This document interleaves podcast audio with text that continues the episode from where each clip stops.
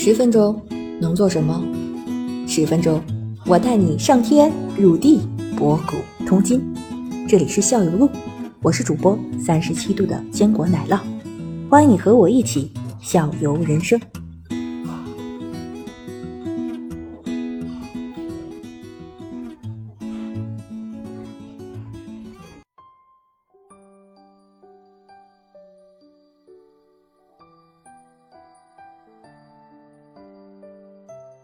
还有一个问题，还有问题，我这问题还有，哦好，咱这一次性要把这车咱就整明白了。嗯，加油，悬挂，独立悬挂，现在就是现现在好像是前轮挂独立，后轮好多都不挂独立，还是说全部挂独立好？这样的，从车辆的性能，传统的三大件是底盘、变速箱、发动机，然后现在传统的三大件，发动机可以没有，这个变速箱也可以没有，那就底盘变成了共通的东西，就不管您是传统的燃油车还是电车，底盘是共同的一个重要的部件，底盘包含了这个您说的这个悬挂，所谓悬挂就是您四个车轮和车体连接的这个这个方式。呃，所谓的独立悬挂是指的这个前前轮也好，后轮也好，它每一个轮胎，它这个它的这个动作，比如说因为过沟过坎弹，这个轮胎是会有弹跳，是有动作的，上下是有形成的。轮胎在上下有动作的时候，不影响这个同一轴上这个另一侧轮胎。举个例子，你左前过一个坑，它跳动一下，右右前的轮胎不几乎不受影响，它是分别和车体连接的。所谓的非独立悬挂，就是两侧的这个轮胎，同一轴上的两个轮胎是互相是受影响的。比较典型的，比如说后轮胎是扭力梁的，扭力梁实际上是一根，可以理解是一个扁的，或者造型会有差，一个扁的一个一个板，然后这两侧分别连接了，通过连杆分别分别连接了轮胎。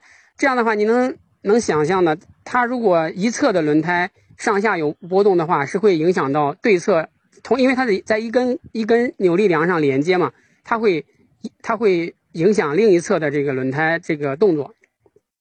从从实现对车的操控，实现更舒适的这个驾乘体验，实现更好的操控力来说，独立悬挂整体上是优于非独立悬挂的，因为它原理上决定的。但是呢，这不绝对，不绝对指的是。独立悬挂有高就是高标定的，或者说调教更好的独立呃独立悬挂，也有调教的不太好的独立悬挂。非独立悬挂也有调教的好的和调教的不好的，它会出现一个交集，就是如果调教好的扭力梁悬挂不一定弱于调教的不好的独立悬挂，甚至可能会强于它，它会有一个交叉，会有一个交集。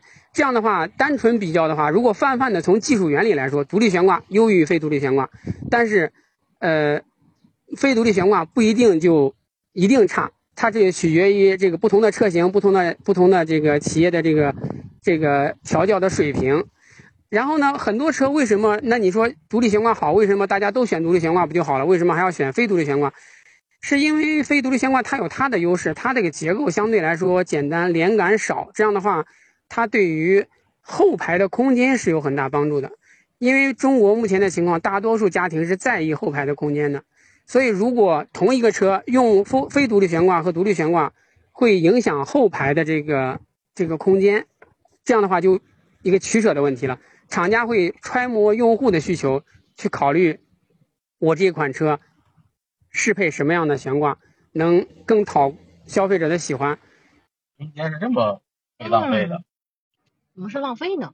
嗯，就是不考虑家人的感受，后边宽敞一些，怎么了？就很有价值，是个价值观的问题。这个女同志买车呀，这思路就是不一样。嫂子，下次我们请子星的那个 太太，子星太太来上节目啊。对于普通人来说，我两辆车就是差不多的，呃，其他配置差不多的车，一个独立悬挂，一个非独立悬挂。大多数普通人是开不出来差异的，就是说我只有我，比如说我告诉你这个车比那个车悬挂更好，你会有心理心理建设，你预期啊，你有一个这个影响你，你觉得哦这个车感觉比那个好。如果盲测，就是我不告诉你它两个谁是独立的，谁是非独立的，是这样的，我身边的感觉是我身边的朋友什么的，大多数人不在意汽车的话，是开不出来差异的。就是他自己给你两个车，一个非独立的，一个独独立的，他自己开，他感受不到这个差异。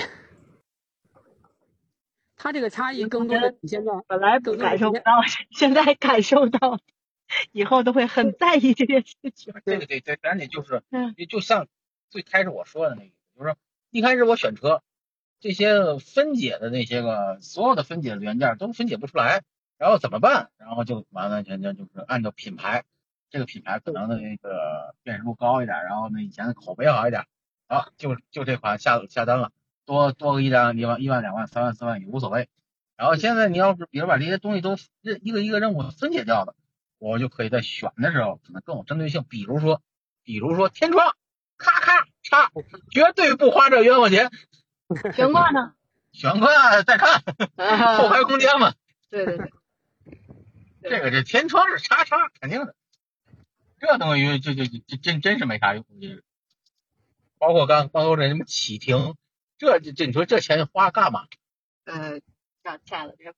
没事儿，我就我就说这启停这这功能，哎，这也要功能。不是有有有很多时候是你的选择是受限的。举个例子，您现在如果要选择一个没有天窗的电车，实际上不好找到的。完了。你这不得大售吗？对，这不叫大售吗？拥有。因为中国目前的卖车还不能实现像欧洲那样的定制，就是所有配置我都可选，然后给你一个基础，给你一个基础报价，所以天窗加多少钱，这个真皮座椅加多少钱，座椅通风加多少钱，定速巡航加多少钱，我这这种这种个性化的定制，国内目前没有这样干的。咱们国内可能就是几款，比如说尊荣款、尊享款、标准款、什么豪华款、什么舒适款。就这样把那几几档区分出来，你可能你你可能不需要这配置，我我可能选这款选那款，但真正实现意义上定制可能还真是，嗯，也不错。不过中国人口基数大，需求大，哪功夫哪功夫给你定制去？外国人才几个人啊？我这一辆车，这这这这一场就卖这两辆车，那可不就给你定制？咱这需求量多大？而最后一个问题，我刚才你说到那个什么，刚才说你说电机没了，不是那那个发动机没了，然后还有个那个那个什么变速箱没了。那么这种电车的还有保养这个概念吗？如果纯电的话，几乎没有传统的保养，几乎没有了。这个空调还是要保养的嘛？空调还是要有的，空调滤芯还是滤芯就完了。但是传统的空气空气滤芯，传统的保养，机油就润滑油，还有这个呃机油滤芯，这都是针对内燃机的，电机不存在这个。然后空气滤芯也不存在，因为空气滤芯是过滤空气的，也是让这个进去的空气和油这个净化一下，减少在缸内的这个积碳。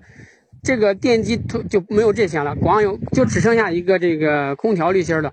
如果从传统的保养的概念来看，纯电车的保养是比燃油车是要低很多的，因为好的传统的燃油车，好的发动机，这个机油机油也比较贵。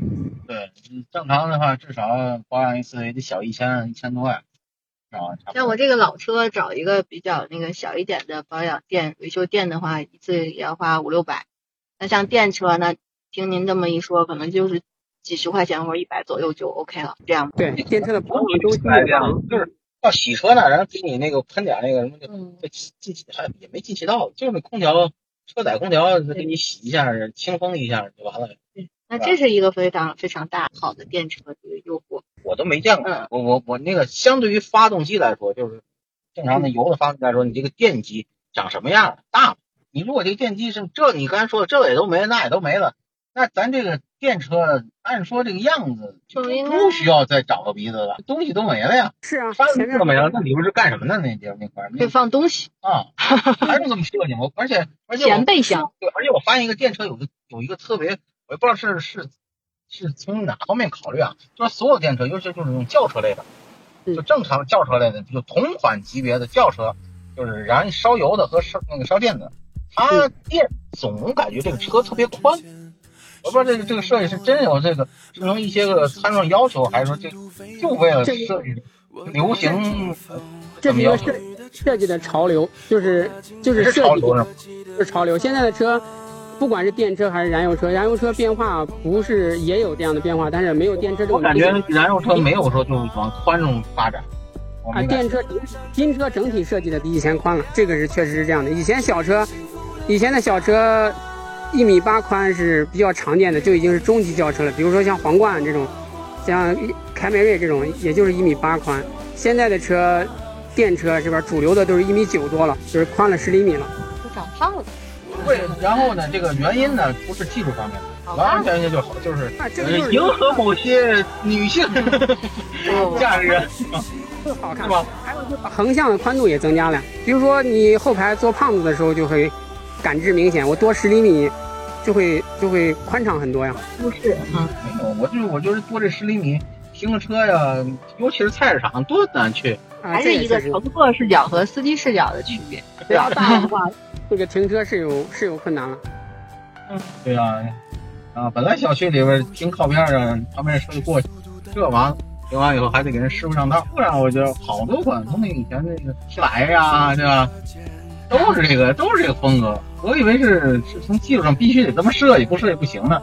是主要是为了舒适和美感哦。还有一个问题，举个例子，电车的轮胎是比较费的，电车比比油车的这个轮胎，首先是贵，其次是更换的频率也要略高一些，因为电车整体上电池的原因整体上重，然后它这个加速又比较好，造成了这个轮胎在在适配的时候，轮胎是需要配方是要调整的。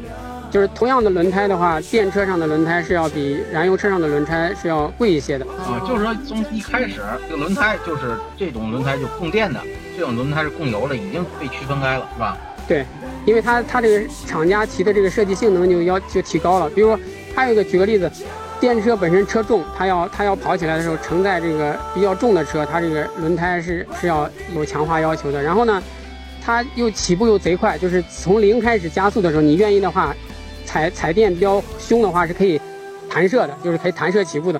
这样的话，对对于这个起步这个这个抓地力要求也摩擦的也会比较比较重，因为它你的驱动力是靠摩擦力提供的嘛。然后这样的话，轮胎的这个配方什么的也会有一些相对这个燃油车的话是要是要高一些的。然后为了好看，现在的电车都是大轮毂，就是现在十九寸、二十寸都很常见的轮毂，在电在燃油车上一般不用这么大的轮毂，都是十八寸、十七寸是主流。这样的轮胎。大的话也是会会代价要高一些，就是从使用成本上来说，电车的轮胎是比燃油车是要高的。